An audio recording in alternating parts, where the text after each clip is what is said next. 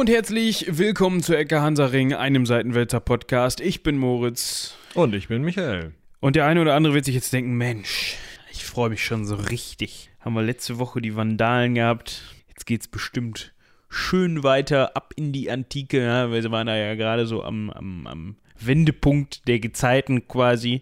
Ja, wir hatten letzte Woche den Geiserich, der den Weströmern mal so richtig gezeigt hat, dass man mit den Vandalen, die sich in Afrika festgesetzt haben, äh, es nicht verscherzen sollte.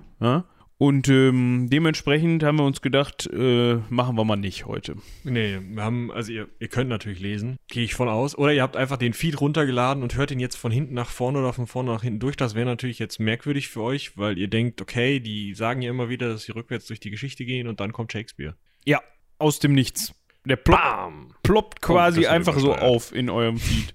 Der William, der Guillaume, der Wilhelm, äh, Wilhelm finde ich schön. Ja, es gibt ja viele Schreibweisen. Ja, und er war sich da auch selbst teilweise nicht so ganz einig, aber dazu kommen wir gleich. Ja, also wir, wir haben äh, uns gedacht, weil wir ähm, ja aktuell ähm, PraktikantInnen haben und eine der Praktikantinnen, also beide studieren was mit Englisch und die eine ist halt auch ähm, in der englischen Geschichte unterwegs. Und ähm, die hatten wir halt gebeten, mal ähm, einen der ja, bekannteren ähm, auch literarisch verarbeiteten äh, Personen des späten Früh, des frühen Hochmittelalters äh, zu ähm, bearbeiten. Würdest du das als frühes Hochmittelalter bezeichnen? Ja, das ist so ein Problem. Und zwar ein riesiges, weil ähm, je nachdem, wann du das Frühmittelalter anfängst, wird das Hochmittelalter recht kurz. Weißt du? Also jetzt müsste man noch diskutieren, was, was denn das Hochmittelalter auszeichnet, abgesehen von der, keine Ahnung, voll verschweißten Plattenrüstung.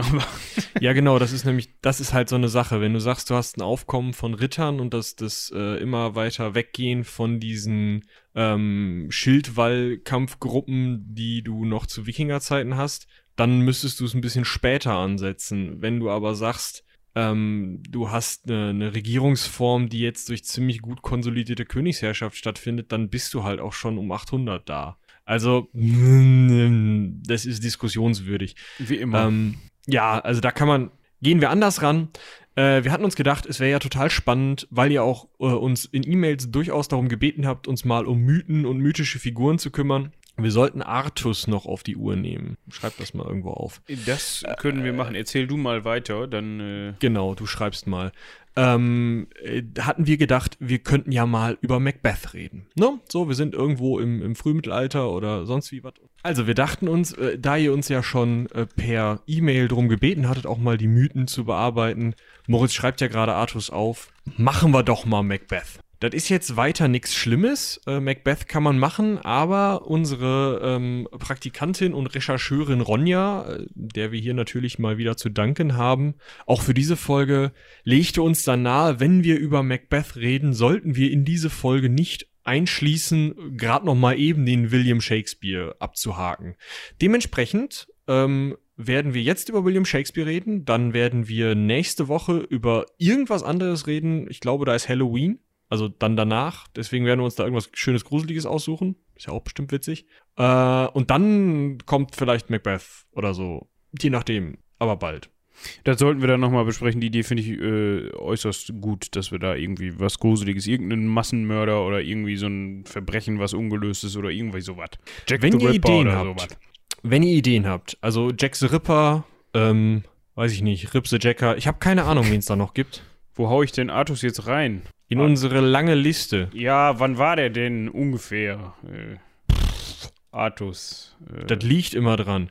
Ähm, also, wir machen auf jeden Fall zu Halloween irgendwas Gruseliges. Da können wir euch schon mal versprechen, was genau. Könnt ihr uns nochmal schreiben unter rumlabern.seitenwälzer.de, könnt ihr Ideen äußern. Wir haben ja noch ein paar Halloweens vor uns, bis wir das hier dran geben. Insofern, ähm, ne? Ne. Gut, zurück zum William. Shakespeare. Danksagung ging ja eben schon raus an Ronja, die das Ganze hier vorbereitet hat. Jetzt, wir hatten ja eben schon mal gesagt, hm, wie gehen, also Hochmittelalter, nicht mehr Mittelalter, es wäre, glaube ich, sinnig am Anfang mal einfach zu erwähnen, man ist sich zwar nicht ganz genau auf den Tag einig, wann der Bengel geboren ist, also man hat das sich inzwischen irgendwie so zurechtgelegt und entschieden Es war aber auf jeden Fall im, im Jahr 1564. Womit wir das Hochmittelalter schon entspannte 300 Jahre hinter uns gelassen haben und auch das Spätmittelalter eigentlich nur noch aus 60 Jahren Entfernung winkt. Insofern, wir sind ähm, in der frühen, frühesten Neuzeit. Ähm, die ganze Veranstaltung, äh, Kanonen, lustige Krägen, die viel zu hoch unter dem Kinn getragen werden. Äh, wir sind noch nicht bei lustigen Perücken, aber, ne, so, dass ihr da mal so Sir Francis Drake, Elisabeth I., ich habe das extra schon vor der Folge recherchiert.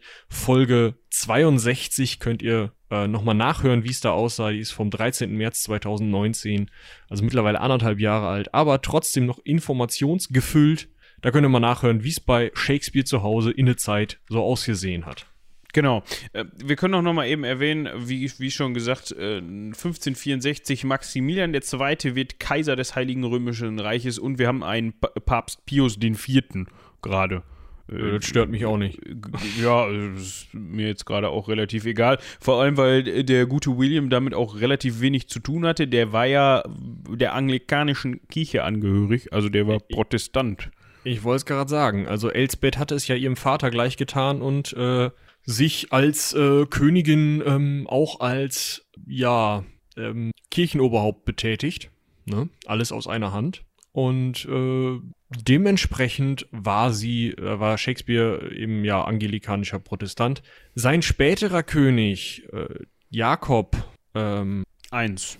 Genau. Beziehungsweise sieben oder was von Schottland. Können wir auch nochmal drüber sprechen. Derjenige, der war wahrscheinlich wieder Katholik, aber wir schweifen ab. Auch die Glaubensrichtung von William Shakespeare ist eigentlich ziemlich egal. Interessant ist aber nicht unbedingt äh, sein Glaube, sondern der Kalender, in dem er geboren wurde, denn wir müssen immer so ein bisschen aufpassen, gerade in den Zeiten, da wird's langsam interessant mit den Kalenderdaten. Vielleicht habt ihr schon mal vom julianischen und gregorianischen Kalender gehört und zu dem Zeitpunkt liegt der äh, gregorianische Kalender äh, tatsächlich äh, Michael und Mathe sieben, neun, zehn Tage äh, hinter oder vor? Wie sieht man das denn jetzt? Also im gregorianischen Kalender, also dem, den wir heute benutzen, ist es zehn Tage später. Ihr müsst jetzt also bedenken, falls ihr das aus irgendwelchen Gründen unbedingt auf den Tag genau wissen müsst, es ist immer zehn Tage anders, wenn wir über Shakespeare reden, weil wir von Shakespeare nur julianische Daten haben. Man kann die Scheiße andauernd umrechnen, dann würdet ihr aber hier mit Irms bombardiert und das wollen wir nicht. Und außerdem kommt's halt, wie gesagt, auf den Tag einfach verdammte Axt nochmal nicht an. Nee, ist richtig. Also, ja, findet euch damit ab. Ihr könnt das ja im Kopf dann machen als Matheübung, Rechenübung, aber wir machen das jetzt nicht. Genau. Interessant ist, ähm, seit März 1900 und noch bis zum 28. Februar 2100 sind 13 Tage Differenz zu verzeichnen zwischen den beiden Kalendern. Das interessiert nur aktuell niemanden mehr, weil nur noch manche Kirchenkalender danach rechnen und die setzen daran nur noch ihr Weihnachtsfest fest tragen aber in ihre Taufbücher brav ein, äh, was das im normalen Kalender ist. Ja, also das geht ja auch nicht anders. Du kommst ja komplett äh, gegen den Strich. Ja. Ne, das will ja keiner. Und dann kommen die Leute immer zur falschen Zeit zur Kirche, ist keiner da, ist ja auch blöd. Nee, eben, das kannst du auch nicht machen. Also, ja. Halten wir also fest, äh, William äh, ohne Zwischenname Shakespeare, richtig? Ja, genau. Das können wir auch festhalten, dass William ohne Zwischenname Shakespeare, wird am 26. April 1564 nach dem julianischen Kalender in der Holy Trinity Church in Warwickshire ich mache das jetzt die ganze Zeit so, getauft. Er möchte eigentlich Warwickshire sagen, aber ist egal. Also wir können das auch anders, auch wenn ihr das in, in etlichen Folgen vorher anders erlebt hat, habt. Also englische Begriffe kriegen wir gerade noch so hin. Wenn es dann Französisch oder an gewisse amerikanische Bundesstaaten geht, da sind wir dann leider raus. die gab es ja zu dem Zeitpunkt noch gar nicht, solche Bundesstaaten. Das ist- Insofern brauchen wir uns da aktuell keine Gedanken drum machen. Ich glaube, ich weiß nicht, es könnte sein, dass die Kolonie Virginia schon gegründet worden ist. Ich, die ist irgendwie zu der Zeit um den Dreh entstanden, zumindest noch um, äh, naja, es war später, nicht der, also schon zu Lebzeiten von Shakespeare, aber die wurde gegründet von englischen Siedlern, die rübergefahren sind und ähm, dann haben die das Virginia genannt zu Ehren von Elsbeth I. Wegen The Virgin Queen. Genau. Wie gesagt, hört noch mal in Folge, ich hatte es vorhin gesagt, irgendwas mit 60 rein. Aber von diesem anderen Ding da, das kein Mensch aussprechen kann, da hat noch keiner was gewusst, zum Glück. Da hätten die wahrscheinlich auch gesagt, was? nee. Wie willst du das nennen? Gut. Es gab da, da wurden wir von Ronja darauf hingewiesen, so eine Geschichte oder es hält sich so, ein, so eine Theorie, dass so ein man. Mythos, So ein Mythos. so eine Idee. Genau, Und dass man zur Zeit von Elisabeth den Brauch hatte, ein Kind, wenn ich das richtig verstanden habe, immer drei Tage nach der Geburt auch zu taufen. taufen. Das ist jetzt aus mehreren Gründen eine schwierige Theorie. Also es mag sein, dass das in manchen Städten oder so oder manchen Landstrichen als Tradition angesehen wurde, nur wurde die relativ häufig dann auf ganz England verallgemeinert, was nicht stimmt. Zweitens weiß man nicht, ob William Shakespeare nicht vielleicht eine Nottaufe war. Ich weiß nicht, ob ich das schon mal erklärt habe, aber im äh, christlichen Glauben äh, gibt es Sakramente, ne, also du ja, das sind ja diese ganz besonders hochwichtigen Feiern, und die können Personen erhalten, eigentlich nur von Priestern, aber es gibt Sakramente, die sind so wichtig, dass du die bekommst, dass die im Notfall auch von Laien ausgeführt werden dürfen. Das ist im Endeffekt, meine ich, nur Taufe und ähm, hier letzte Ölung. Ähm, und da geht's auch wirklich nur, also bei so einer Nottaufe geht's erstmal darum, ihr erinnert euch vielleicht noch, vor ein paar Jahren hat Papst Franziskus die Vorhölle Hölle für äh, ungeborene, äh, ungetaufte Neugeborene abgeschafft, genau das zu verhindern. Ne? Wenn das Kind schon so fast tot rauskommt, beziehungsweise im schlimmsten Fall, selbst wenn es eine Totgeburt ist, sag ich halt, nein, ich habe gesehen, dass es noch gelebt hat. Hier ist ein Eimerchen Wasser, das ist William. Jetzt ist er gestorben Einmal döppen und tot. blöd, aber nicht ganz so blöd wie das Kind war schon tot, deswegen ist es jetzt in der Vorhölle für Ungetaufte, weil die ist halt kacke. Also da ist halt langweilig. Auf der anderen Seite ist Plato da und Aristoteles und alle in Anführungsstrichen als gut dargestellten Heiden, die noch nichts vom Christentum wussten, weil es das Christentum noch nicht gab. Also könnte eine ziemlich eloquente Runde sein, meinst du? Könnte sein, ich weiß nicht, wie dein Altgriechisch ist. Insofern. Ja, komm, die hatten auch genug Zeit. Also, ne, die können sich ja wohl was anderes drauf geschafft haben. Ich weiß jetzt nur nicht, ob die da Bücher hatten in der Vorhölle. Im Zweifel haben sie welche geschrieben, also. Nee, haben sie nicht. Das ist nämlich das Problem. Das ist einfach eine riesengroße, wandlose, leere Höhle. Also man hat nur Decke und Boden. Das heißt, im Zweifel ist so ein Plato auch schon mal ziemlich weit gelaufen und den findet man gar nicht mehr. Ja, und selbst wenn du ihn findest, weil ich habe ja keine Ahnung, wie die da spawnen, ist das halt langweilig da. Ich meine, der sitzt da seit ein paar hundert vor Christus. Ja, aber da, das ist ja, da wird ja nicht nach Geschlechten, Geschlechten, Geschlechtern separiert, oder? Ja, aber vermehrt wird sich nach dem Tod auch nicht mehr. Nee, aber weiß nicht, dann, dann wäre es vielleicht nicht ganz so langweilig. Ja, ich habe keine Ahnung. Wir müssten uns mal mit einem Theologen unterhalten. Ähm, Fränzchen, Franziskus, du hast ja doch mal was hier so. ist, war eigentlich äh, Sex in der Vorhölle erlaubt, ja oder nein? ähm, jetzt könnte man noch blöde Wortspiele mit vormachen, aber das lassen wir jetzt. Ähm, Halten was- wir auf jeden Fall fest. Was, ich hätte noch eine Frage dazu.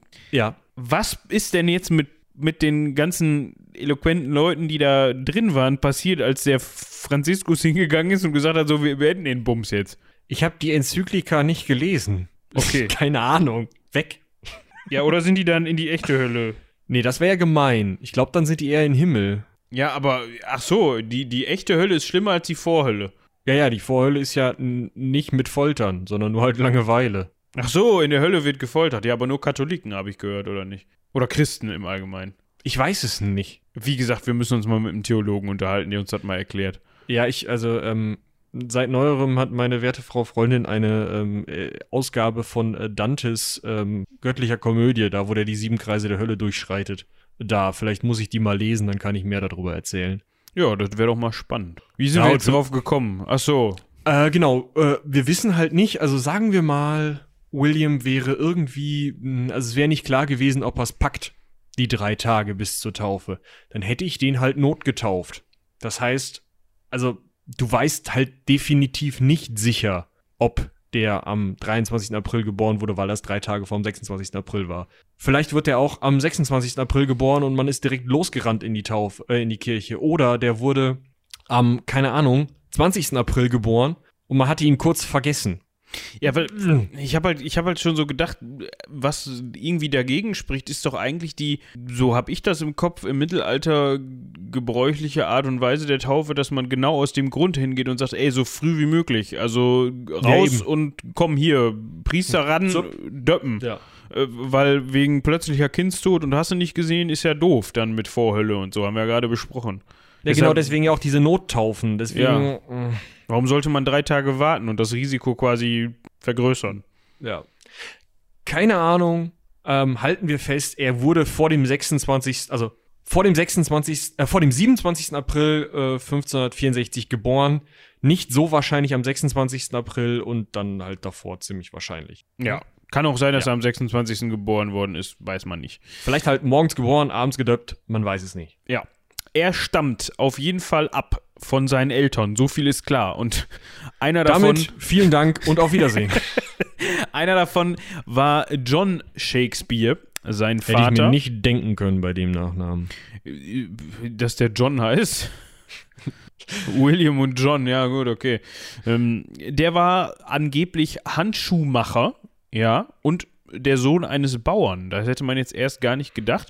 Und stammt aus dem Dorf Snitterfield. Snitterfield. Schön. Ja, ähm, das Beste ist eigentlich meiner Meinung nach sogar, äh, er war Sohn eines Freibauern. Also nicht so, so popeliger, kleine Scholle, adliger, sagt, wo es lang geht und Zehnten abgeben, sondern, also Zehnten abgeben natürlich trotzdem, aber äh, schon noch kein, kein, kein Adliger oder auch nur, oder keines gehobenen Standes, aber eben auch keines leibeigenen oder, oder landhörigen Standes. Dementsprechend schon so, also nicht Mittelschicht, aber was davor. Ja. Also es, ging, es ging schon ganz gut. Man konnte auch mal in einem eigenen Haus wohnen. Also eigentlich ist das schon ziemlich Mittelschicht. Und dann würde ich sagen, kam ein gesellschaftlicher Aufstieg, nämlich der John. Ja, der hat sich die Mary gekrallt, die Mary Arden, die jüngste Tochter von Robert Arden von Wilmcote. Wilm, Wilmcote? Ja, Keine Coates.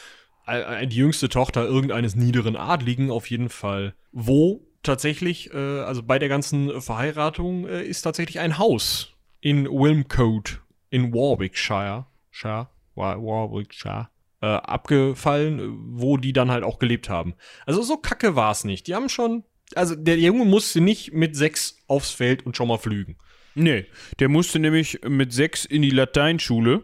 Ja, und wurde, was der ein oder andere würde jetzt sagen, ja, dann würde ich vielleicht lieber aufs Feld gehen und flügen. Hat der William vielleicht anders gesehen, vielleicht auch nicht. Auf jeden Fall hat er gelernt äh, in der Schule Latein, Griechisch, Geschichte, die Dichtkunst, also Rhetorik und Poetik und natürlich hat er eine ausgiebige Morallehre äh, erhalten. Also Religionsunterricht, man kann man es nicht äh, eigentlich nicht anders sagen. Was aber sehr praktisch war, denn dadurch konnte er den Eintrag im Taufbuch, wegen dem man überhaupt weiß, wann der getauft wurde, lesen. Denn im äh, Taufbuch steht nicht drin, hier wurde der kleine Willi geboren, Sohn von dem John, sondern da steht drin Guillermus Filius Johannes Shakespeare. Also William, Sohn des Johannes Shakespeare. Ne? Also er musste schon Latein können, um sowas zu lesen, weil aus Guillermus hätte ich, oder Guillermus hätte ich jetzt nicht unbedingt William gemacht. Ja, gut, wenn man weiß halt, dass dass Ja. das im Französischen Guillaume ist und dass sich daher William ableitet, dann könnte man darauf kommen. Also ich habe es jetzt Aber verstanden. das ist genau der Punkt, äh, warum das mit der Bildung, ne? Wenn der geflügt hätte, hätte er das nicht gewusst. Nee, da musste irgend so ein Lehrer mit Stock ankommen und sagen, Junge, wusstest, weißt du eigentlich, dass du im Französischen Guillaume heißt? So. Und dann sagte er, nee, interessiert mich nicht, die Franzosen sind doof. genau, und dann gab es dort auf den Kopf. Damit er sich das merkt. Ähm, Genau.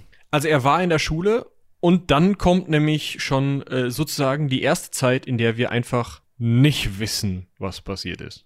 Also da möchte ich nochmal eben kurz drauf eingehen, auf dieses, er war in der Schule. Das ist der Stand, den wir heute haben und wovon die meisten ausgehen.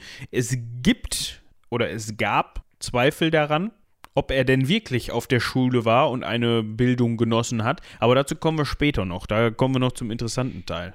Genau. Und dann, wie Michi gerade schon sagte, dann, ja, puh, Geht schnell.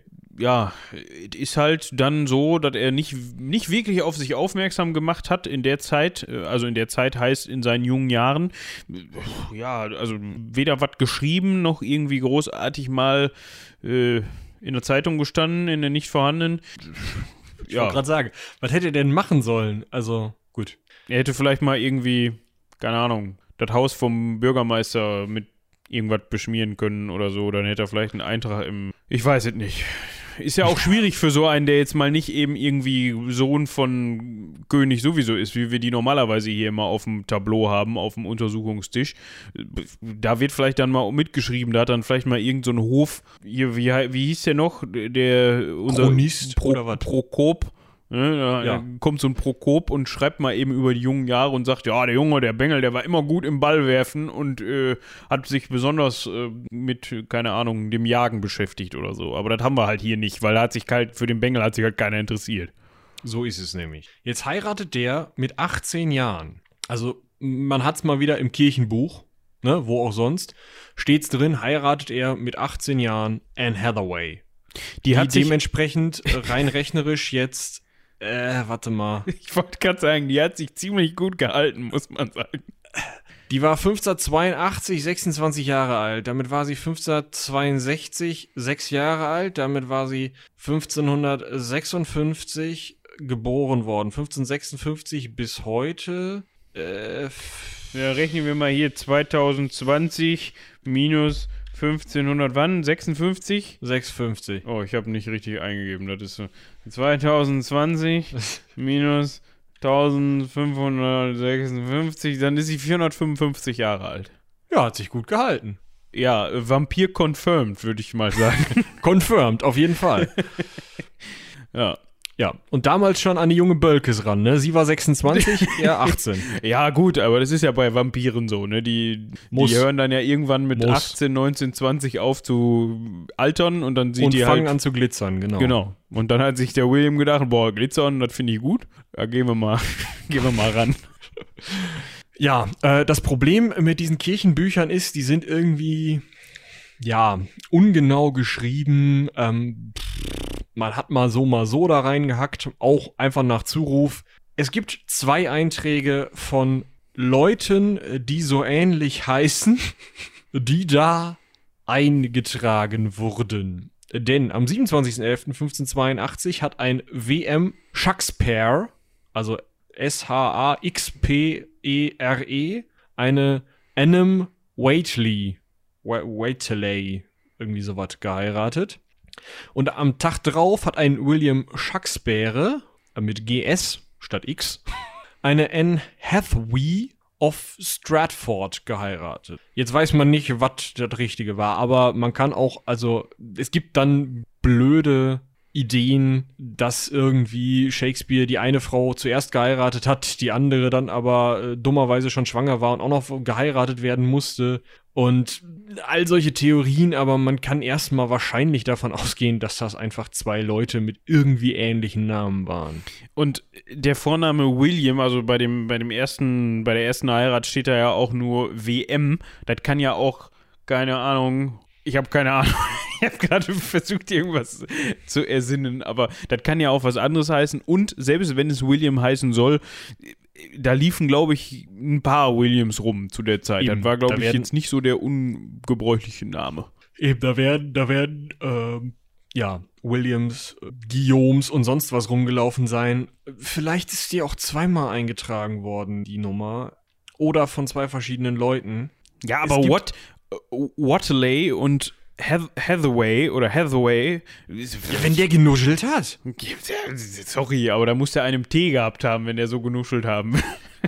Also, ja, ist auch völlig, völlig wurscht. Also, es gibt dann halt, wie Michi gerade schon sagte, so Theorien, so nach dem Motto, ja, er hat eigentlich diese Watley, äh, die Anne Watley geliebt, hat aber dann die Anne Hathaway geheiratet. Pff, man könnte da jetzt, wenn man das weiterspinnen will, vermuten, okay, vielleicht hat er die geheiratet, weil, äh, ja. Weil die schon schwanger war, weil die halt sechs Monate später noch, noch ein Kind bekommen hat, dann direkt von ihm, das er auch als Tochter Susanna anerkannt hat.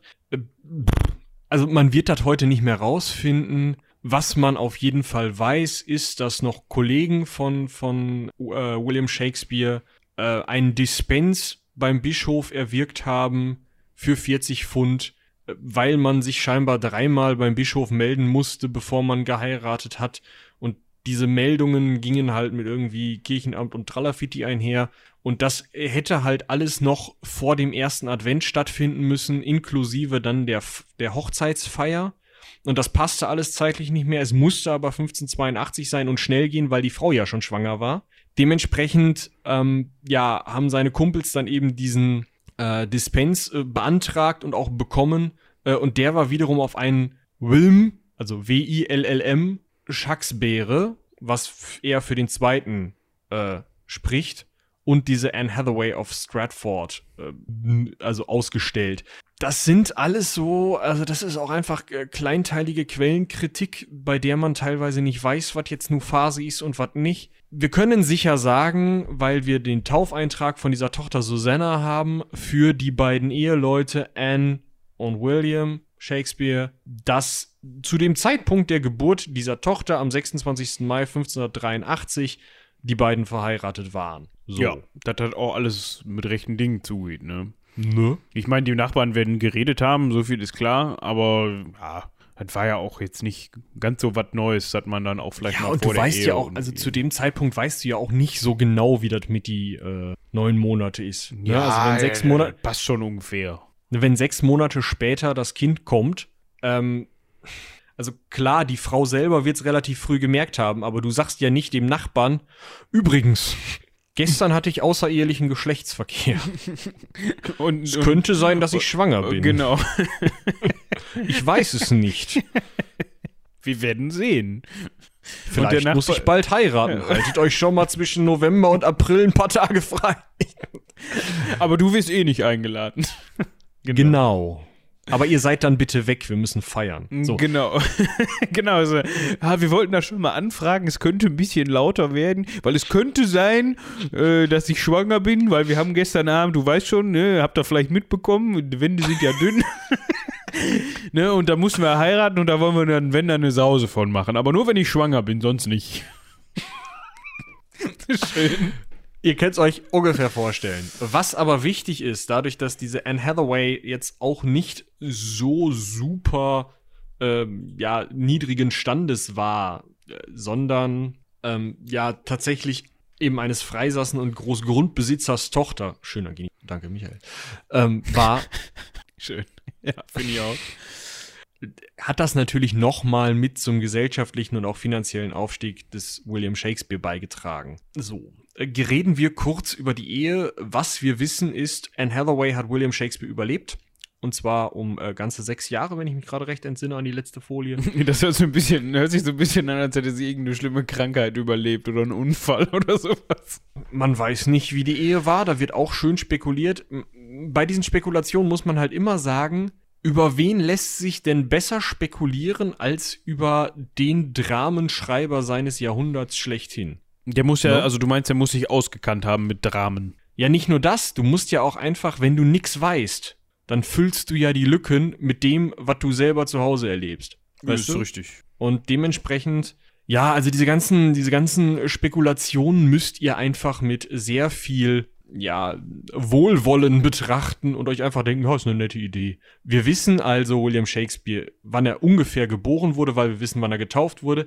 Wir wissen ziemlich genau, wann er geheiratet hat, weil wir das eben anhand des Taufdatums seiner Tochter und dieser Einträge beim Bischof rückverfolgen können. Und wir wissen, dass er am 2. Februar 1585 nochmal zwei Kinder hat taufen lassen. Und zwar Hamnet, nicht Let, sondern Net und Judith.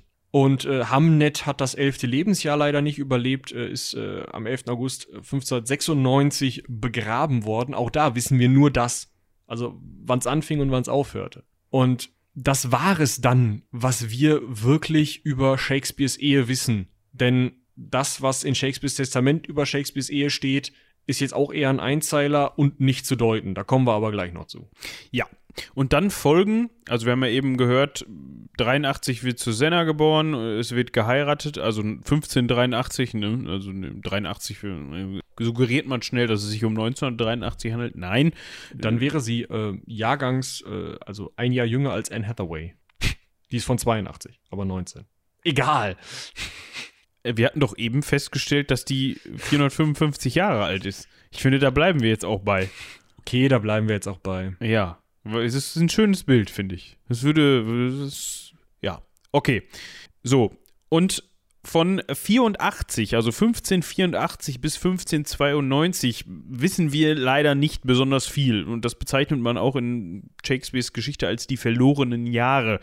Was wir wissen, hat sich wahrscheinlich in London aufgehalten und hat auch schon durch seine sowohl Schauspielkunst als auch ja, wie nennt man das, Autorenkunst, Schreibkunst auf sich aufmerksam gemacht, war schon relativ bekannt war Mitglied der Schauspielertruppe, die sich dann nannte Lord Strange Man. Strange Man, also des komischen Lords Leute. Genau. Später dann Lord Chamberlain's Man und ganz am Ende sogar The King's Man. Also nicht der Secret Service aus den. Ähm, das wissen wir.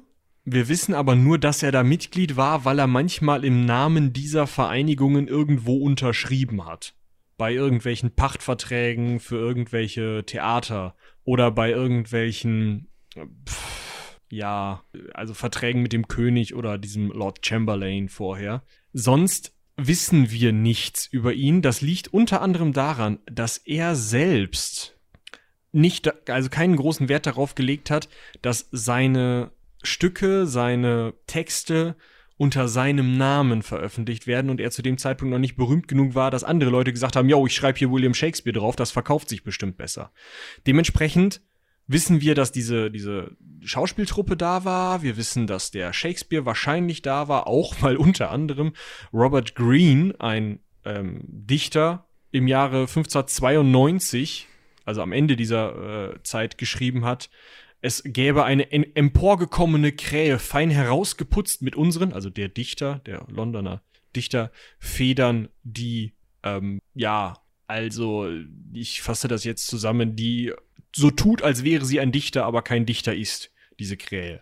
Das ist eine der wenigen Erwähnungen von Shakespeare außerhalb, wie gesagt, von irgendwelchen Unterschriften. Dementsprechend, ja. Bleibt spannend, auf jeden Fall. Bleibt spannend, genau. Also wir wissen, er hat Schau gespielt und Stück geschrieben und 1593, 94 hat er tatsächlich auch endlich mal was unter eigenem Namen veröffentlicht. Wie alt war der Mann 1593? 20 Jahre älter als seine Tochter, nee, 10 Jahre älter als seine Tochter. Nein, seine Tochter war 10. Ähm, ja, der ist 64 äh, geboren, dann haben wir 93. 29. Äh, 29, genau. Ja, das geht ja, ne? Ähm, was ihm zugeordnet wird, sind neben Theaterstücken auch Gedichte. Und zwar 405, 400, genau, 154 Sonette. Ich, ich muss jetzt gestehen, was die Art und Form von lyrischen Ergüssen auf Papier angeht. Auch in ich, gesprochenem Wort oder so. Ja, habe ich null Ahnung. Das heißt, ich habe auch überhaupt keine Ahnung, was eine Sonette ist.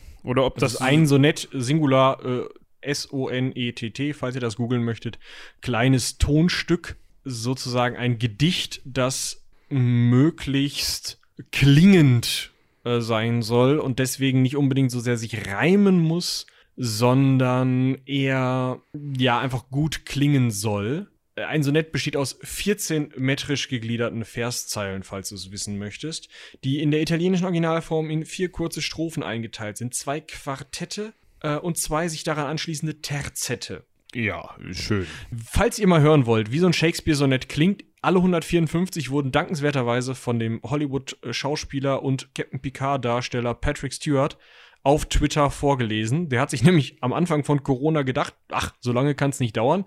154 Sonette, lese ich mal eins am Tag vor, läuft schon. Damit hat er angefangen, ja, irgendwann im März, keine Ahnung, ist was her. Und tatsächlich ist er mit dem 154. Sonett drei Tage vor dieser Ausna äh, Aufnahme am 3. Oktober fertig geworden. Das heißt, ihr könnt euch tatsächlich alle Shakespeare-Sonette bei Twitter reinballern. Das ist geil, das wusste ich noch nicht. Ne? Kannst du mal gucken bei Patrick Stewart auf der Seite, also auf der Twitter-Seite. Die sind gut vorgetragen.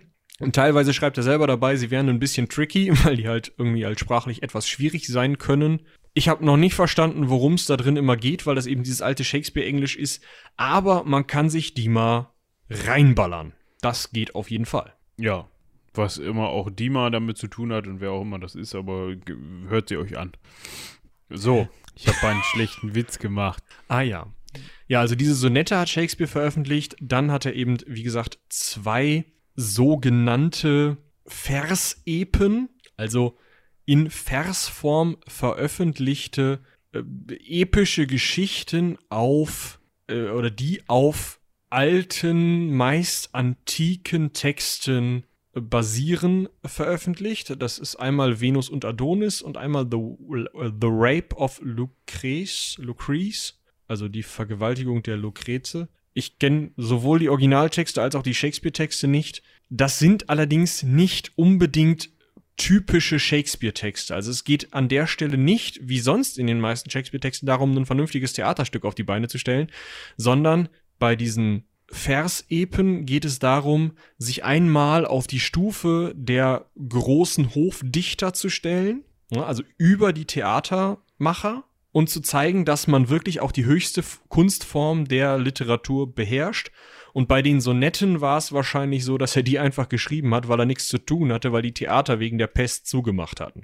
Das sieht man auch daran, dass diese 154 Sonette gar nicht von ihm veröffentlicht wurden, sondern wahrscheinlich in einem Raubdruck. Also irgendwer hat sich die Texte organisiert und hat sie dann gedruckt ohne den Verlag drauf zu schreiben, sie dann trotzdem verkauft, sodass niemand dem Verlag ans Bein pissen konnte, der sie äh, gedruckt hat, aber das Geld bei diesem Verlag landete und eben nicht bei Shakespeare. Ja. So, also das sind die sozusagen seine, seine ähm, nicht so typischen Texte, seine nicht Theaterstücke, die er veröffentlicht hat oder die veröffentlicht wurden, ohne dass er das im Zweifel wollte. Vielleicht sind die auch veröffentlicht worden. Eine Sache ist eben auch, es gibt fast keine Originalhandschrift von Shakespeare. Es gibt meistens nur Drucke oder eben diese Raubdrucke. Es kann also auch sein, dass Shakespeare hingegangen ist und seine 154 Sonette als 260 Sonette in zwei Bänden veröffentlicht hat. 154 im ersten, die restlichen, ich hab, rechne nicht mit, im zweiten Band. Und nur der erste Mal geraubdruckt wurde und diese Originalveröffentlichung einfach verschwunden ist. Sowas kann immer auch passiert sein. Nur haben wir eben diese Sonette nur im, im Raubdruck. Also, untypischere Stücke, Sonett und Vers-Epos. Und sonst war er eben Theatermensch für diese Theater Gruppen, die wir erwähnt haben, Lord, Lord Strange's Man, später Lord Chamberlain's Man, das bezieht sich immer auf den Lord Strange oder den Lord Chamberlain, der diese Truppen gesponsert hat. Und später, als sie The King's Man waren, waren sie die Theatertruppe am Hof von König Jakob I., der im Jahre 1603 den englischen Ton, Ton bestiegen hat, Thron bestiegen hat. Den tönernen Thron. Den thronernen Tön bestiegen hat. Ähm, zuvor war diese zu dem Zeitpunkt eben noch Lord Chamberlain's Man Theatergruppe mit Shakespeare, allerdings auch schon am Hof Elisabeths unterwegs. Also der hatte es zu dem Zeitpunkt, also um 1600, eigentlich sobald die verlorenen Jahre zu Ende sind, 1592, hatte er es de facto schon geschafft. Hm? Ja, das kann man so festhalten. In seinen, ja, letzten Jahren hat er wieder, hat er nicht mehr in London gewohnt, beziehungsweise hat sich nicht mehr in London aufgehalten, sondern ist dann wieder zurück nach Stratford. Gilt oder galt da als zweitreichster Bürger der Stadt. Ich weiß jetzt, mich würde jetzt mal interessieren, wer da der reichste Bürger der Stadt war zu der Zeit. Der Adlige, oder? Das kann gut sein. Er hat also anscheinend auch relativ gut Kohle gemacht. Dazu kann man sagen, dass eigentlich sein Bestreben wohl nie war, als Dichter bzw. als Autor großartig Ruhm zu erlangen. Deshalb vielleicht auch die Geschichte mit, dass man nie seine Signatur unter seinen Werken gefunden hat, beziehungsweise höchst selten. Und war dementsprechend jetzt nicht an sozialem Aufstieg interessiert, bezogen darauf. Er war aber gleichzeitig auch Geschäftsmann, wenn man das zu der Zeit, also ne, es ist jetzt schwierige. Das war ein Immobilienhai, hör mal. Genau. Der hatte damals schon ein Hähnchen wohl dafür, beziehungsweise ist gut beraten worden, sein Geld in Immobilien anzulegen und konnte es damit auch vergrößern, also vermehren vielmehr und Gewinne erzielen. Ähm, hat also Grundstücke, Ackerflächen gepachtet, hat damit spekuliert.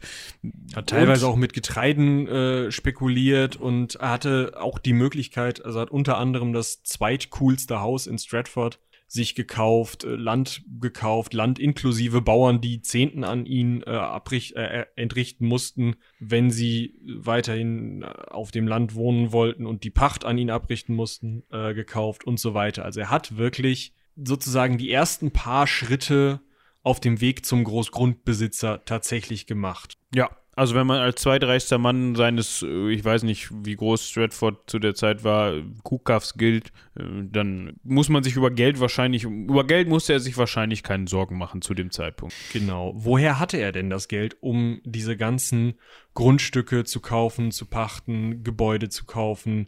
Teilweise, wie gesagt, der hat halt teilweise Getreidemengen gekauft und damit spekuliert, also sie so lange zurückgehalten, bis sie den höchstmöglichen Preis erzielt haben. Also ein Arsch war im Zweifel auch noch. Woher hatte er das ganze Geld? Er war eben Teil dieser, dieser Theatergruppen und als Teil dieser Theatergruppen hat er wiederum Mitbesitz und Teilhabe am Globe Theater, das kennt man, ne? Shakespeare's Globe, dieses runde Theater, aber auch am äh, Theater of, also The Theater, glaube ich nur, was aber dann an der Bl nee, am äh, Blackfriars, Blackfriars Theater, ah, TH ist schlimm, daran hat er auch noch Anteile. Also hat er immer von den Einnahmen dieser Theater, die natürlich dadurch, dass er relativ berühmt war und seine Stücke gerne geschaut wurden, relativ hohe Einnahmen hatten, hat er immer in, wie gesagt, einem Siebtel, einem Zehntel, je nachdem, äh, Teil gehabt und diese sprudelnden Einnahmen konnte er dann einfach in ja, Finanzgeschäfte investieren. Genau. Shakespeare ist nicht besonders alt geworden, ist schon mit 52 im Jahr 1616 verstorben. Man weiß jetzt nicht genau, woran das lag. Man spekuliert, beziehungsweise ist es möglich, da, mal, da wohl zu der Zeit eine Typhusepidemie grassierte, dass er diesen, dieser zum Opfer gefallen ist. Er wurde auf jeden Fall, so viel wissen wir, am 25. April 1616 wieder Zusatz nach dem julianischen Kalender äh, im Chorraum der Holy Trinity Church begraben und in der ist er ja, glaube ich, sogar auch getauft worden. Ne? Hier mal eben nachgucken. Ja, ja. genau. Also in Warwickshire auch begraben worden. Ist natürlich auch wahrscheinlich schon da im Chorraum eben begraben zu werden eine Ehre, kann man so sagen.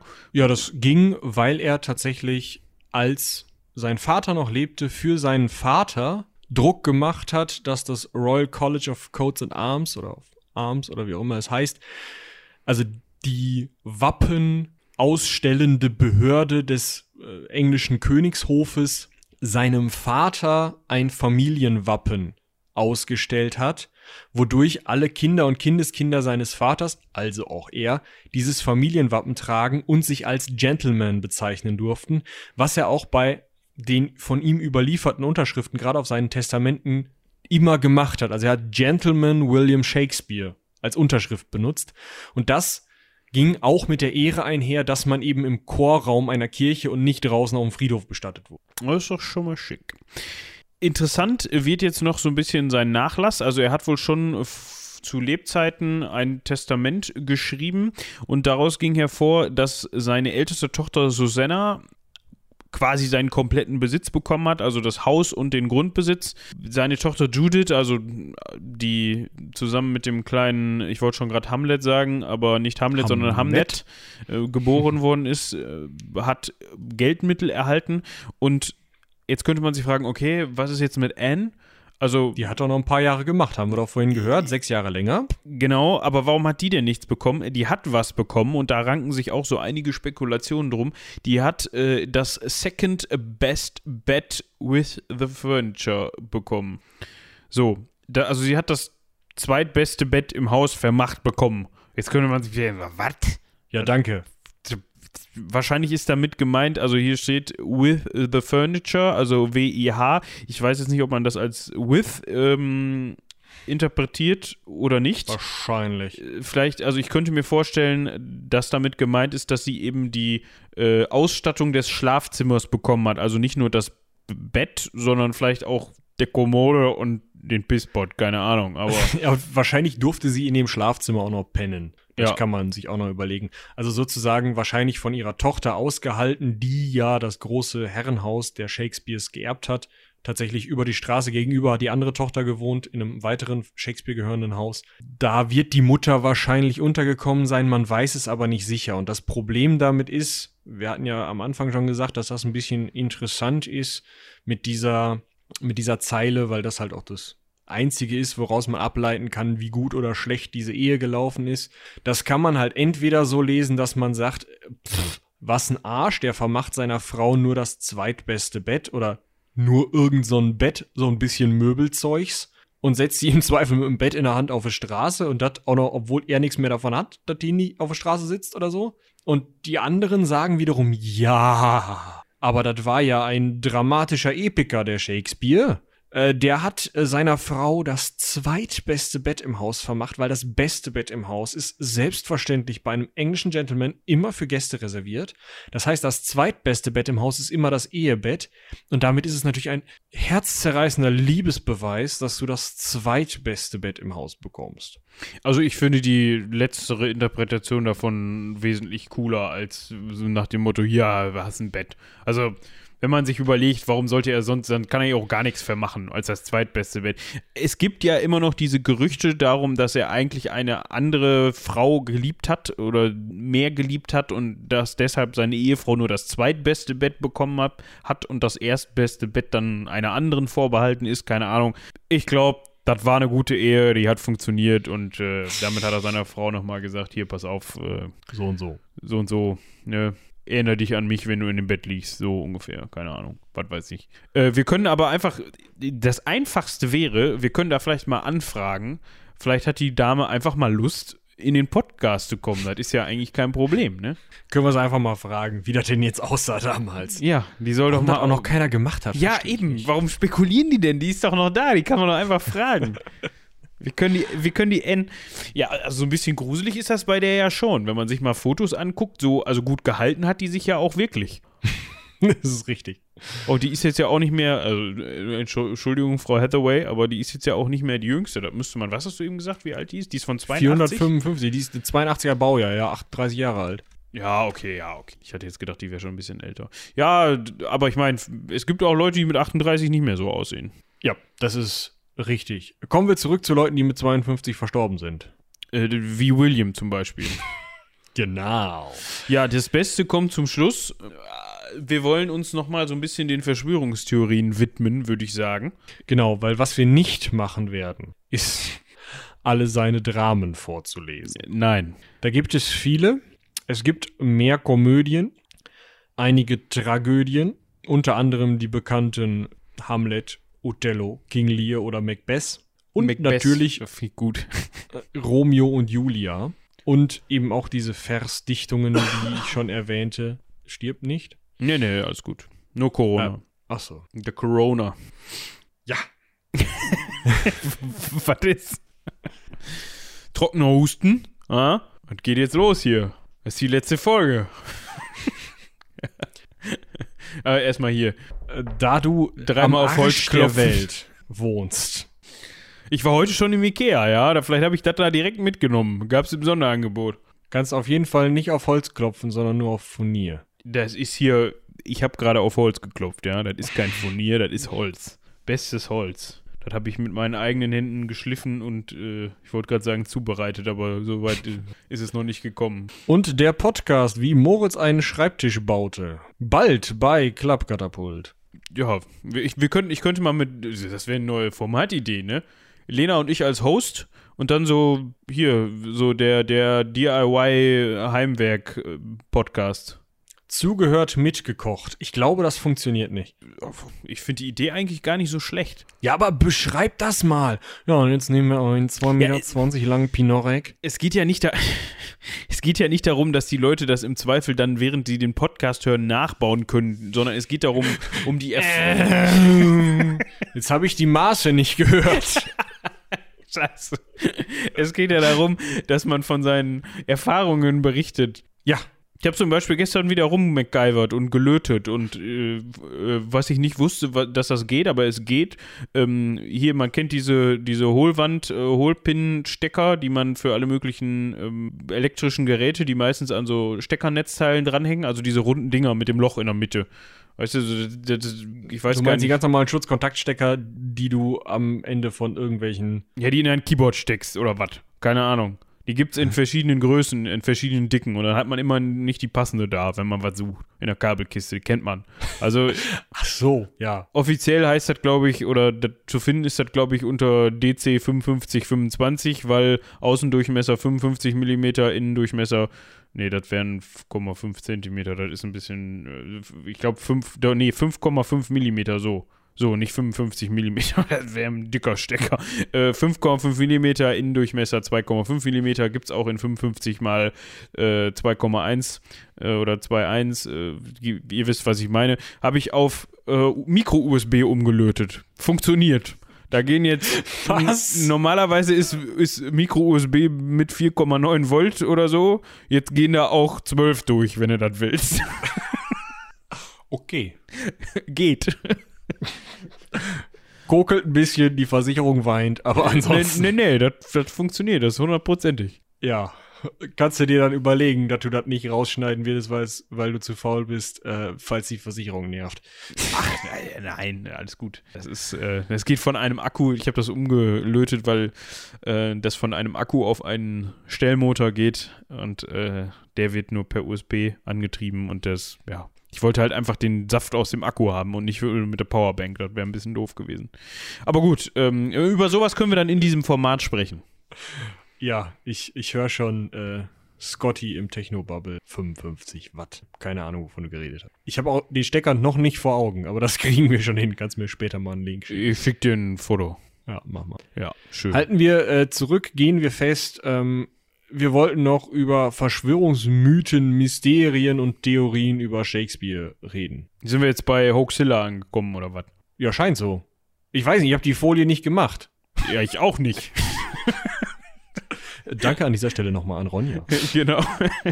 Äh, Und Shoutout an Hoaxilla. Äh, hört auch da mal bei den Jungs rein. Obwohl die brauchen eigentlich keinen Shoutout von uns, wenn, dann brauchen wir einen Shoutout von denen. Also, Ja, Jungs und Mädel tatsächlich. Ähm, ein Ehepaar. Ach, guck mal, so gut kenne ich mich mit denen aus. Du Nuss. Ja, ich, mir wurde es divers empfohlen von äh, verschiedenen Leuten. Also nicht von äh, diversen, aber ich, ich bringe mich in Teufelsküche, wenn ich damit äh, mit dem Thema Witze mache. Aber äh, von, von diversen Leuten wurde mir das empfohlen. Also von vielen verschiedenen Leuten. Ich, also, ich kann es nicht lassen, ne? Egal. Nee. Äh, ich bin aber bisher noch nicht dazu gekommen, das zu hören, ähm, was die beiden da verbrochen haben oder nicht verbrochen haben. Das bleibt es noch zu entscheiden von meiner Seite aus. Genau. Äh, aber er macht schon mal Werbung. Ihr wisst also, ähm, wenn ihr mal Werbung braucht, er hört sich auch nicht an, wofür. Genau. Das, genau, also ihr, ihr könnt mir einfach alles reinreichen, aber bitte nicht an die rumlabernden Seitenwälzer, weil dann kriegen die anderen das auch mit. So, ich, ich, ihr findet in der, in der Beschreibung zu dieser Folge findet ihr eine private Mailadresse von mir, weil die liest Michi eh nicht und da könnt ihr euch, da könnt ihr, könnt ihr mir alles schicken, was ich einfach so in die, in die Folge reinbringen soll, ohne es mit Michi abzusprechen. Ja, das kriegen wir hin. Das, also, je nachdem, wie viel ihr zahlt, äh, bringen wir es ganz vorne oder ich bringe es ganz vorne oder mal mittendrin oder so. Ne? Also, kann das auch thematisch passend einbinden und einen dummen Wortwitz machen oder so und dann, ähm, ja, keine Ahnung. irgendwie Jetzt von. wissen von wir schon mal, wie, wie die Hoxilanden dich ähm, erreicht haben. Okay. Ja, irgendwie, weiß nicht, falls sich mal Eis.de meldet oder so, obwohl ich glaube, das brauche ich nicht geheim halten, da wären alle mit dabei, dafür ein Placement zu machen. Wollte ich gerade sagen. So. Zurück zu Shakespeare. Wir, wir reden heute viel um den, äh, ne? Um den Brei. Ja. Aber der heißt doch Shakespeare. Alarm. Ja, ist auch schon spät, es ist schon 17.13 Uhr. Damit beenden wir die heutigen Folge. Die heutigen Folge beenden wir, weißt du. Oh Gott, ey, so abgedriftet sind wir selten. Ähm, aber muss ja auch mal sein, äh, jetzt aber wirklich zu Ronjas schöner Folie, Verschwörungstheorien, Mysterien und Mythen. Wir hatten das eben schon mal so ein bisschen angeschnitten, dass es da hier und da Spekulationen gibt, beziehungsweise einfach, einfach Ansatzpunkte für Spekulationen. Ähm, erstens, wir haben eben schon mal gehört, ja, mit der Hochzeit und so, hat der eventuell zwei Frauen an zwei aufeinanderfolgenden Tagen geheiratet. Oder hatte der Chronist nur eine undeutliche Handschrift? Erfahren Sie es morgen bei Akte, ja. Ja, also äh, wahrscheinlich, unwahrscheinlich, weil ich glaube, dann wäre man in der Kirche in Stratford komisch angeguckt worden, wenn man einen Tag später wiedergekommen wäre und gesagt hätte, Tag, "Ah, ich, ich, diesmal die." Ich, ich würde gern nochmal. Moment, was? Junge, was hast du mit dem Tod und Scheiden und oh. ja, äh, doofe Geschichte, ne? Ist mir aus der Hand gerutscht. Aber ist eigentlich gar nicht so witzig. Aber ähm, wir wissen ja, dass er, da, da, dass er nicht ein zweites Mal geheiratet hat. Ganz klar können wir an dieser Stelle einfach belegen, der, der, ich muss gerade überlegen, der Pastor, der, nicht mehr der Priester, weil das ist ja anglikanisch, der Pastor hat dann, hat ja gesagt, bestimmt, bis dass der Tod euch scheidet. So. Und zu dem Zeitpunkt war keiner von beiden gestorben. Und wir wissen, Anne Hathaway lebt heute noch und er ist viel später gestorben, also ne, hat er Anne Hathaway geheiratet. Also man, man kann tatsächlich wirklich auch äh, aus ähnlichem Grunde davon ausgehen, ähm, also es mag ja sein, dass er vorher Geliebte hatte. Er war 18. Davor kann ja schon mal was passiert sein. Da gibt es doch so einen Song mit 18. Vielleicht hat er den auch geschrieben. Und Anne Hathaway hat ihn dann erst in den 50er Jahren. Egal. Von wem ist der denn nochmal? Ich habe keine Ahnung. Warte, wir gucken das jetzt mal eben nach. Auf jeden Fall wird halt kolportiert, dass es irgendwie andere Frauen gegeben habe. Genauso wird irgendwie erzählt, dass die Ehe unglücklich war, weil ja nirgendwo stand, dass die Ehe glücklich war. Aber das ist halt ungefähr genauso realistisch, wie wenn man sagt, keine Ahnung, Anne Hathaway lebt noch, weil es gibt heute eine und es ist ja irgendwie nach, wann ist sie gestorben dann rechnerisch? Ja, Nach gar nicht. 1700 nicht mehr geschrieben worden, dass die gestorben ist. So, weißt du, also Ja, ja. Ja, ja. Es nicht, also, dass das der Beweis nicht vorhanden ist, heißt ja nicht, dass es nicht trotzdem stattgefunden hat. Also, ne, also falsch Gegenbeweis, Moped-Dings. Ja. Ich krieg das Den, Klatschen und den Elefanten, aber ist auch egal. So, äh, mit 18 ist übrigens von ähm, Marius Müller-Westernhagen, beziehungsweise Marius Müller-Westernhagen hat den unveröffentlichten Text von äh, Shakespeare geklaut. Nicht geklaut, von Anne Hathaway bekommen. Ah, okay. Die hat, ja. die hat ihn auserkoren, dass er den Kann ich benutzen mir irgendwie nicht vorstellen. Der hat den noch mal ein bisschen umgeschrieben, weil der geht nämlich los mit Ich habe ein Luxusauto. Damals war das wahrscheinlich eine Luxuskutsche. das hat er ein bisschen zeitgenössisch angepasst, aber äh, das ist wie in diesem Film, wie äh, letztes Jahr ist er rausgekommen oder vorletztes Jahr, wo alle Welt vergessen hat, dass die Beatles existiert haben, bis auf einen Typen, der dann die Beatles-Songs gespielt hat. Ich weiß aber nicht mehr, wie der hieß. unsägliche Szene im Trailer, wo äh, Ed Sheeran zu dem Typen sagt, hör mal, ich habe eine Idee. Wie wär's, wenn du in deinem Song Hey Jude einfach singst, Hey Dude. Ach ja, stimmt. Äh, ich habe auch nicht mehr als den Trailer geguckt, muss ich zugeben. Nö. Aber der scheint in Erinnerung geblieben zu sein. Kommen wir zu einem weiteren Punkt, der Anlass zur Spekulation gibt, und zwar um seine Sonett-Veröffentlichungen. Ähm, es gibt einen sogenannten Verlegervorspann. Genau, das, das ist einfach nur so eine Art mehr oder weniger Vorwort, Einleitung, irgendwas. Und da drin wird ein, einem Mr. W.H. gedankt für das Zusammentragen oder ähnliche Übersetzungen gibt es für das Wort Begetter. Also BE und dann Getter. So wie David. Nee, G-E-T-T-E-R. B-E-G-E-T-T-E. Ja, Was man halt schwierig übersetzen kann. Also man weiß nicht ganz so genau, wie dieses Wort in dem Zusammenhang gemeint ist. Das kann halt sein, dass man diesem Herrn WH dankt, weil der das zusammengetragen hat. Es kann sein, dass man diesem Herrn WH dankt, weil er die Originalzettel, die in einer anderen Druckstube gedruckt werden sollten, geklaut und in die andere Druckstube gebracht hat, sodass es ein Raubdruck werden konnte. Es kann sein, dass das ein WH ist, der die Vorfinanzierung für diesen Druck gemacht hat. Was auch immer. Weiß man einfach nicht. Man geht aber nicht davon aus, dass es ein Dank an William Shakespeare ist. Ja. Weiter geht's mit einigen Anhaltspunkten, ja, die dazu beigetragen haben, dass hier und da vermutet wird, dass es den alten Lümmel gar nicht gegeben hat. Also die Vermutung äh, generiert sich tendenziell eher so im 18., 19. Jahrhundert und wird heute noch von einigen Leuten hochgehalten, die aber von der äh, sich selbst als seriös betrachtenden äh, Shakespeare-Forschung, der wir jetzt auch eigentlich gefolgt sind und die halt auch die besseren Belege hat. Also die seriöse Shakespeare-Forschung sagt halt, Hä? nö, es gibt die und die ganzen Eckdaten, die beweisen, dass es Shakespeare gegeben hat und eure Ideen sind mit den Problemen der Zeit und der Überlieferung erklärbar.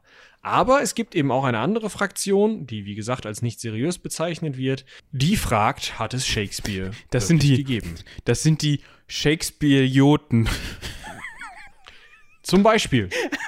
Ich, nee, sie haben aber tatsächlich einen Namen. Warte, ich finde das. Schön. äh, äh, äh, genau. Man sagt, die Personen, die glauben, der in Stanford geboren, Stra Stratford geborene William Shakespeare sei Autor der dem in Stratford geborenen William Shakespeare zugeschriebenen Werke. Also Shakespeare sei Shakespeare. Es gäbe Shakespeare und er hätte das gemacht, was er gemacht hat. Die heißen Stratfordianer. Und dementsprechend gibt es eine Gegenbewegung, die sich Anti-Stratfordianer nennt. Boah, da möchte ich eigentlich mal, nur um auszutesten, was passiert, mir so ein T-Shirt drucken lassen, wo dann drauf steht, I'm an Anti-Stratfordianer oder Anti-Stratfordianer for the win oder so und dann einfach damit rumlaufen und warten, bis einen einer drauf anspricht und sagt, oh, du bist aber komplett bescheuert. Ich glaube, das passiert hier nur an wenigen ausgewählten englischen Se äh, Seminaren an Universitäten unseres Landes oder in England. Also ich, ja, vielleicht, vielleicht, ähm, das wäre vielleicht auch noch was für Ecke Hansaring äh, Merch, weißt du, so Konterfei von Anne Hathaway und dann Anti-Stratfordianer drunter. Aber dann hätte sie den ja gar nicht gehalten. Das wäre alles ziemlich durcheinander. Ja, aber wäre cool. ja. Wir wollen Äh, du wärst auf jeden Fall mit so einem T-Shirt in ziemlich guter Gesellschaft, weil Mark Twain hat es auch geglaubt. Okay. Ja gut, dann können wir das ja machen eigentlich. Ähm, also was lässt eigentlich darauf schließen, dass das so ist? Zum einen haben wir teilweise unterschiedliche, auf Originaldokumenten unterschiedliche Schreibweisen seiner Unterschrift. So, also er hat teilweise, ich weiß jetzt nicht, ob das sich darauf bezieht, dass er seinen Namen anders geschrieben hat oder dass es, dass er die, dass er eine andere Art von Unterschrift benutzt hat, weißt du das? Beides tatsächlich, beides. Ah, okay. Also er hat zum einen mit steigendem Alter, aber ihr kennt das selber. Je nachdem, was ihr da gerade unterfackelt und ob ihr mit Vor- und Nachnamen unterschreiben sollt oder nur mit Nachname, ob das ein, ein EC-Kartenbeleg ist oder euer Abiturzeugnis, äh, unterschreibt ihr anders. Und so ist es bei Shakespeare auch. Also die meisten Unterschriften sind tatsächlich aus der Zeit, als er gerade angefangen hat, äh, mit Immobilien zu spekulieren, als er die größeren Häuser und sowas gekauft hat. Das sind sehr, sehr, ja, kraftvolle, geradlinige, so Unterschriften halt. Aber Unter das ist offiziellen Dokumenten. Bam, ne, so Unterschrift. Und die weiteren Unterschriften, die man hat, sind die unter seinem Testament, das nie ins Reine geschrieben wurde, weil er verstorben ist, bevor es ins Reine geschrieben werden konnte. Das heißt, die hat er einfach nur unterfackelt, um eben schnell klarzumachen, ja, habe ich so gesagt. Die wird er also wahrscheinlich vom Bett aus an irgendeinem Fieber oder Tuberkulose erkrankt, mal eben auf so einem Klemmbrett unterschrieben haben. Dass die Unterschriften unterschiedlich aussehen, ist auch klar. Dann sind die relativ weit auseinander, 10, 15 Jahre. Es kann also sein, dass jemand, der sich so lange mit Sprache beschäftigt hat, möglicherweise zu dem Schluss gekommen wird, äh, gekommen ist, dass sich Shakespeare doch nicht mit X in der Mitte schreibt. Weil auch das hat sich geändert. Also er hat teilweise mit Shakespeare, also S-H-A-X-P-E-A-R-E oder sowas unterschrieben. Ja, Vielleicht hat er auch einfach Bock darauf gehabt. Meine, Genau, kann auch ein Spleen gewesen sein. mein Man Onkel weiß es schreibt, nicht. mein Onkel schreibt, äh, mein Onkel väterlicherseits schreibt unseren Namen zum Beispiel auch anders als der Rest der Familie. Künstler halt, ne? Also, Ja, kann ich mir vorstellen. Also, das ist eben irgendwie komisch, aber wie gesagt, erklärbar. Man sagt auch teilweise, er könnte, hätte gar nicht richtig schreiben können. Das macht man daran fest, dass er zum einen nur eine Grammar School, also diese Lateinschule besucht hat und nie an der Universität war. Kommt aber auch nicht hin bei dem, was man dann doch wiederum von ihm an überlieferten ähm, Texten hat. Es wird auch gesagt, es gibt kein einziges erhaltenes Manuskript eines Theaterstücks. Daran könnte man festmachen, dass es Shakespeare selbst nie gegeben hat. Aber die Dinger werden halt, ähnlich wie bei so einem Georg Büchner zum Beispiel, einfach auf irgendwelche Zettel gekritzelt worden sein, um sie dann zum Druck zu geben. Weil man die ja in gedruckter Form brauchte, um sie dann spielen zu können. Und Stücke, mit denen gespielt wird, also die von den Zetteln abgelesen werden, die irgendwie im Theaterbetrieb rumeiern, die bleiben nicht erhalten. Die gehen kaputt, die wandern in die Tonne, wenn die Saison vorbei ist.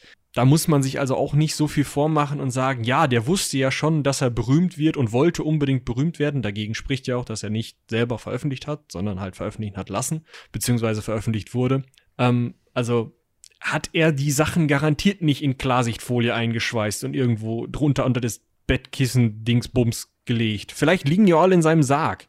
Man weiß es nicht. Aber also er hat sie halt nicht behalten, weil warum? Es waren ja nur Stücke, mit denen er Geld verdient hat, mit denen er dann, mit dem Geld konnte er dann seine Handelstätigkeiten weiter ausführen. Also es war ihm wahrscheinlich nicht so wichtig und es sind halt immer noch irgendwie 400 Jahre.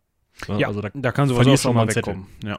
Die, vielleicht, vielleicht hat die Andy auch einfach noch. Kann auch sein. Wobei, also ich finde meine These eigentlich cooler, dass die noch in seinem Sarg liegen, weil an seinem Sarg steht extra dran: A good friend for Jesus' sake forbear to dig the dust enclosed here. Blessed the man that spares the stones and cursed be that moves my bones. Be he that moves my bones. Also, o guter Freund, um Jesu Wille, grabe nicht im Staube, der hier, äh, der hier eingeschlossen liegt. Gesegnet sei, wer schont die Steine, verflucht, wer bewegt meine Gebeine. Ne? Also da sind die Zettel. Blo bloß nicht an, äh, an William packen hier, weil dann, ne, so, so ungefähr. Ja. Ähm, ich muss jetzt mal, was mich interessiert. Ah, okay. Ich wollte eben wissen, äh, ähm, welche Nationalität Anne Hathaway überhaupt hat. Ich wusste jetzt gar nicht, ob die US-Amerikanerin oder sie. Britin ist. Ähm, sie ist, genau, sie ist US-Amerikanerin.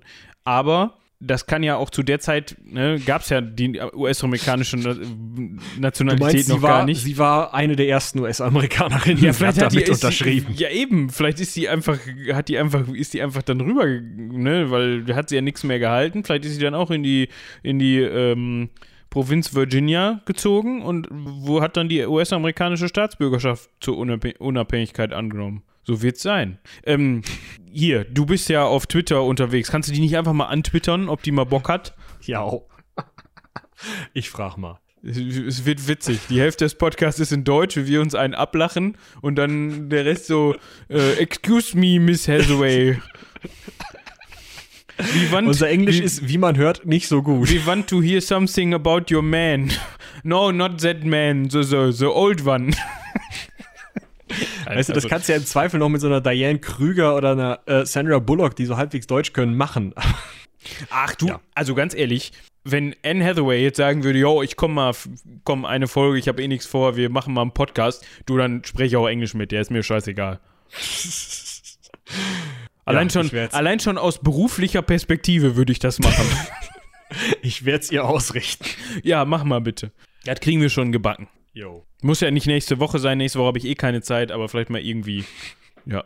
Weihnachtsspecial mit Anne Hathaway. So. Ich sehe es immer noch nicht. Ich frag mal. Dann singen wir Weihnachtslieder mit der zusammen oder so. Im Podcast. ist doch schön. Nein.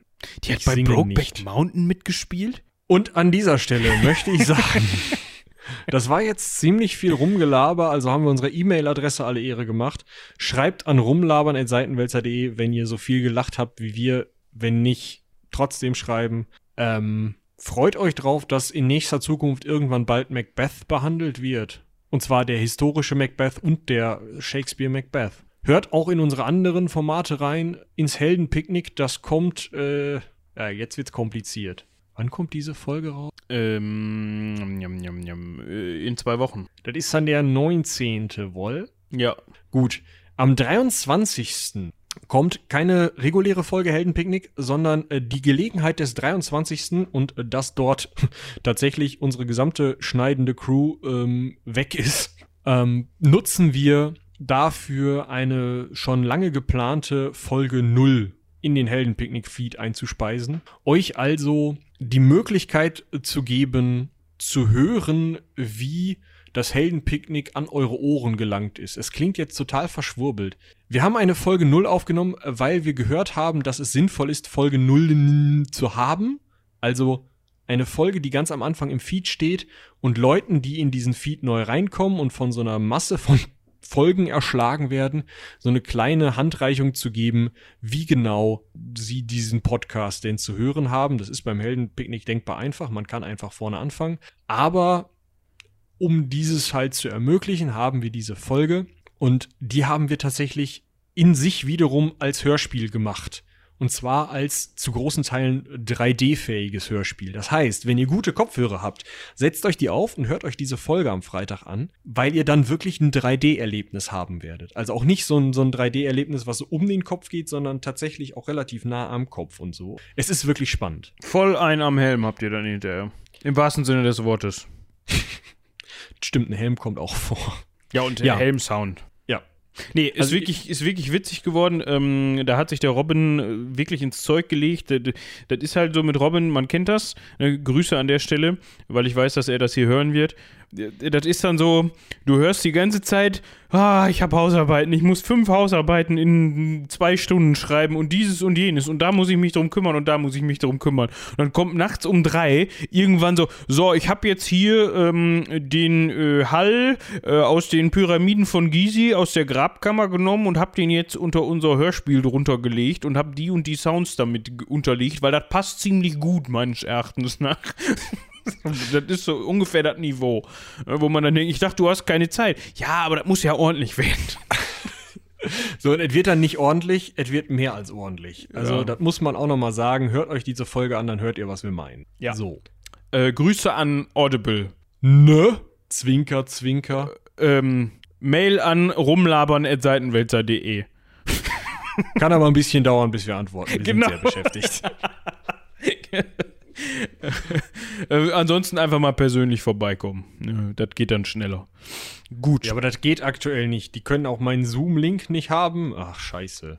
Ich weiß was. Ihr könnt uns beiden einfach in unseren Audible-Apps eine Nachricht schreiben. Ihr Jau! könnt das bestimmt. Das geht bestimmt so, so, so Pop-up auf dem Handy, so, wo dann so drin steht, wir haben eure Folge gehört. geht klar. Weißt du, was voll gruselig wäre? Wenn die dir ein pop-uppendes Hörbuch da reinmachen würden, so. Herr Janowski, hallo? Boah, wie geht das denn immer noch mal los bei Audible? Ähm, diese Folge ist übrigens nicht von Audible gesponsert, leider. Auch da Leider. können die gerne mal auf uns zukommen, würden wir sogar machen. Also ich glaube, da hat auch keiner unserer Hörer was gegen. Ähm, ähm, boah, das, das hat immer das, da gibt es immer denselben Einsprecher. Ähm, willkommen bei Audible. Gute Unterhaltung. Das war sogar ziemlich gut getroffen, glaube ich. Das war ziemlich gut getroffen. Nur, wie gesagt, wir werden nicht von denen gesponsert. Also, Ich würde das auch für die einsprechen. Kassettenhörspiele. Ja, also falls sie sich bei uns melden. Ja.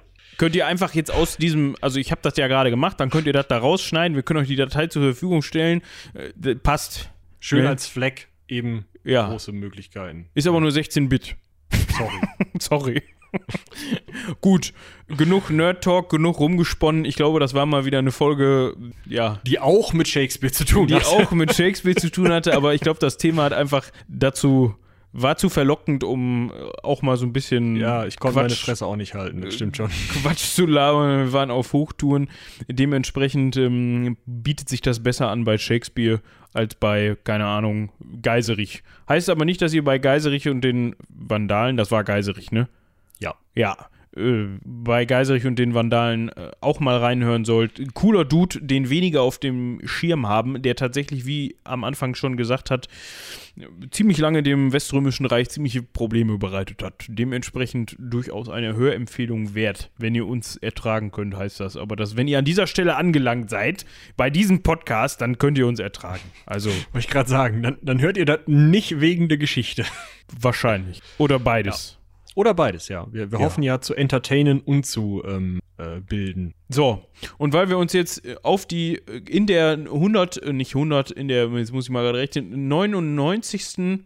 Nee, 89. in 89. Minute. befinden, so nämlich, würde ich sagen. nur nicht, weil wir am Anfang der Folge so viel rumgesülzt haben, was du alles abschneidest. Ja, stimmt, wir haben sogar schon rumgesülzt, da habt ihr noch gar nicht zugehört, aber So nämlich. So nämlich. Dementsprechend bedanke ich mich vielmals fürs Zuhören, wie eben schon gesagt, dreimal schon. Schreibt uns Feedback, Themenwünsche, auch für die Halloween-Folge an rumlabern.seitenwälzer.de. Hört unsere anderen Formate und ich würde sagen, haut rein, bis zum nächsten Mal. Bis dahin, tschüss.